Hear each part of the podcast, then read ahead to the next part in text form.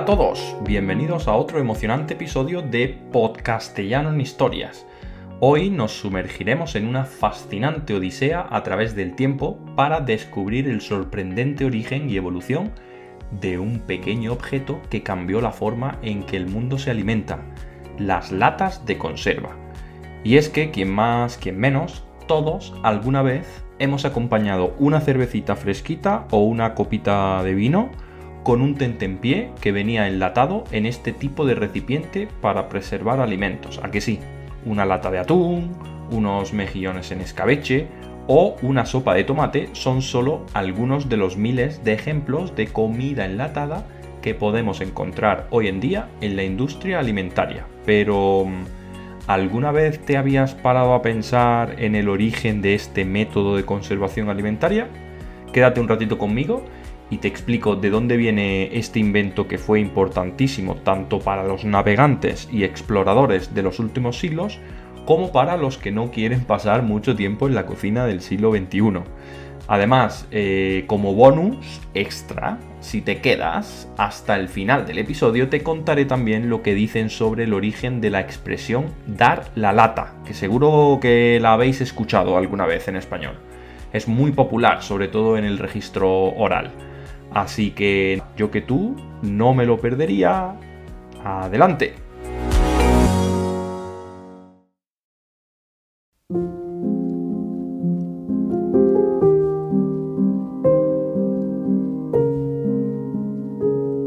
Corría el siglo XVIII, una época de grandes exploraciones y aventuras.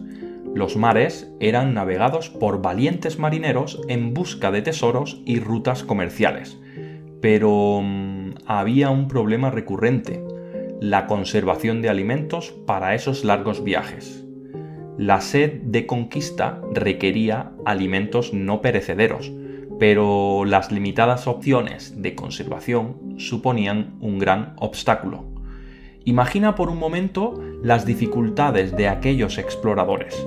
Las raciones de comida se dañaban rápidamente en el mar, lo que llevaba a enfermedades y hambrunas. Fue entonces cuando un desafío se presentó. Cómo preservar los alimentos de manera segura y duradera. La búsqueda de una solución llevó a un concurso convocado además por Napoleón Bonaparte, que seguro que te suena el nombre, en 1795. El desafío era encontrar una forma confiable de preservar alimentos para abastecer a las tropas en el campo de batalla.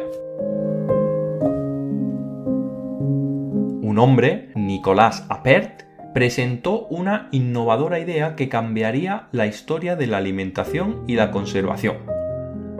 Appert descubrió que al calentar los alimentos y sellarlos herméticamente en frascos de vidrio, se podían mantener frescos por mucho tiempo.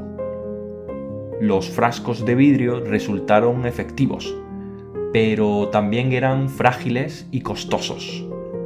Fue entonces cuando un hombre visionario, Peter Durand, decidió llevar esta idea un paso más allá.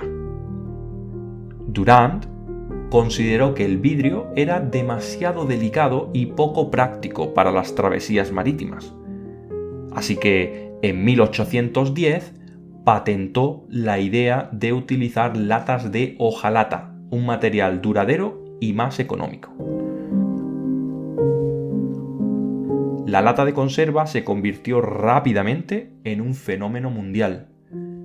Los alimentos enlatados llegaron a los confines de la Tierra y revolucionaron la forma en que las personas se alimentaban. Desde los barcos de exploradores hasta los viajes en el ferrocarril transcontinental, las latas de conserva se convirtieron en el compañero indispensable de aventureros y colonos. Imaginen el alivio de los pioneros al saber que podrían llevar consigo alimentos que no se estropearían durante su travesía hacia lo desconocido.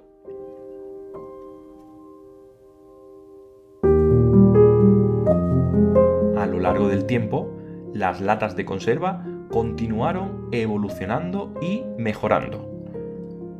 Se desarrollaron técnicas para mejorar la calidad y la durabilidad de los alimentos enlatados. El uso de nuevos materiales como el acero inoxidable permitió que las latas fueran más seguras y fáciles de abrir. Una curiosidad, ahora que hablamos sobre abrir las latas, es que el abre latas no se inventó hasta 40 o 50 años más tarde. Las latas también se convirtieron en un lienzo para la creatividad y el arte.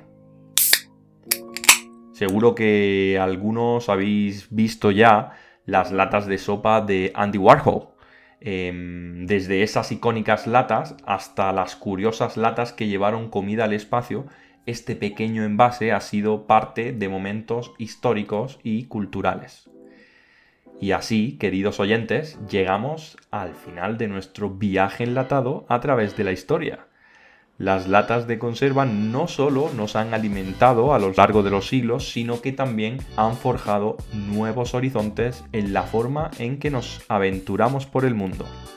Pero mm, antes de irnos, ya que estamos hablando de latas, me gustaría hablaros sobre la expresión dar la lata, como antes os he prometido que como alguno de vosotros ya sabrá, es una expresión coloquial que se utiliza en español para referirse a alguien o algo que resulta molesto, pesado, insistente o que causa aburrimiento. Se utiliza cuando una persona o situación es cansina, cansina o repetitiva, generando incomodidad o fastidio. Pues bien, hay varias teorías sobre el origen de esta expresión más allá de la asociación metafórica con el ruido y la insistencia que puede provocar el sonido de golpear una lata repetidamente. Para el profesor Fernando Lázaro Carreter, que es también miembro de la Real Academia Española, la que más se ajusta al significado actual conserva una tradición militar del siglo XVII en aquel momento, los soldados iban de despacho en despacho pidiendo las compensaciones por sus heridas y cicatrices, fruto de las batallas libradas en la guerra, ¿no? Y estas compensaciones eran entregadas en unos tubos de lata. De ahí que el hecho de ser cansino y repetitivo haya estado asociado a la expresión dar la lata. Esperamos que el episodio de hoy os haya resultado interesante y divertido. Ahora sí nos vamos. Sin más, os invito a suscribiros al podcast para que no os perdáis ningún episodio en el futuro. Así que hasta la próxima en otro episodio lleno de curiosidades históricas. Nos escuchamos.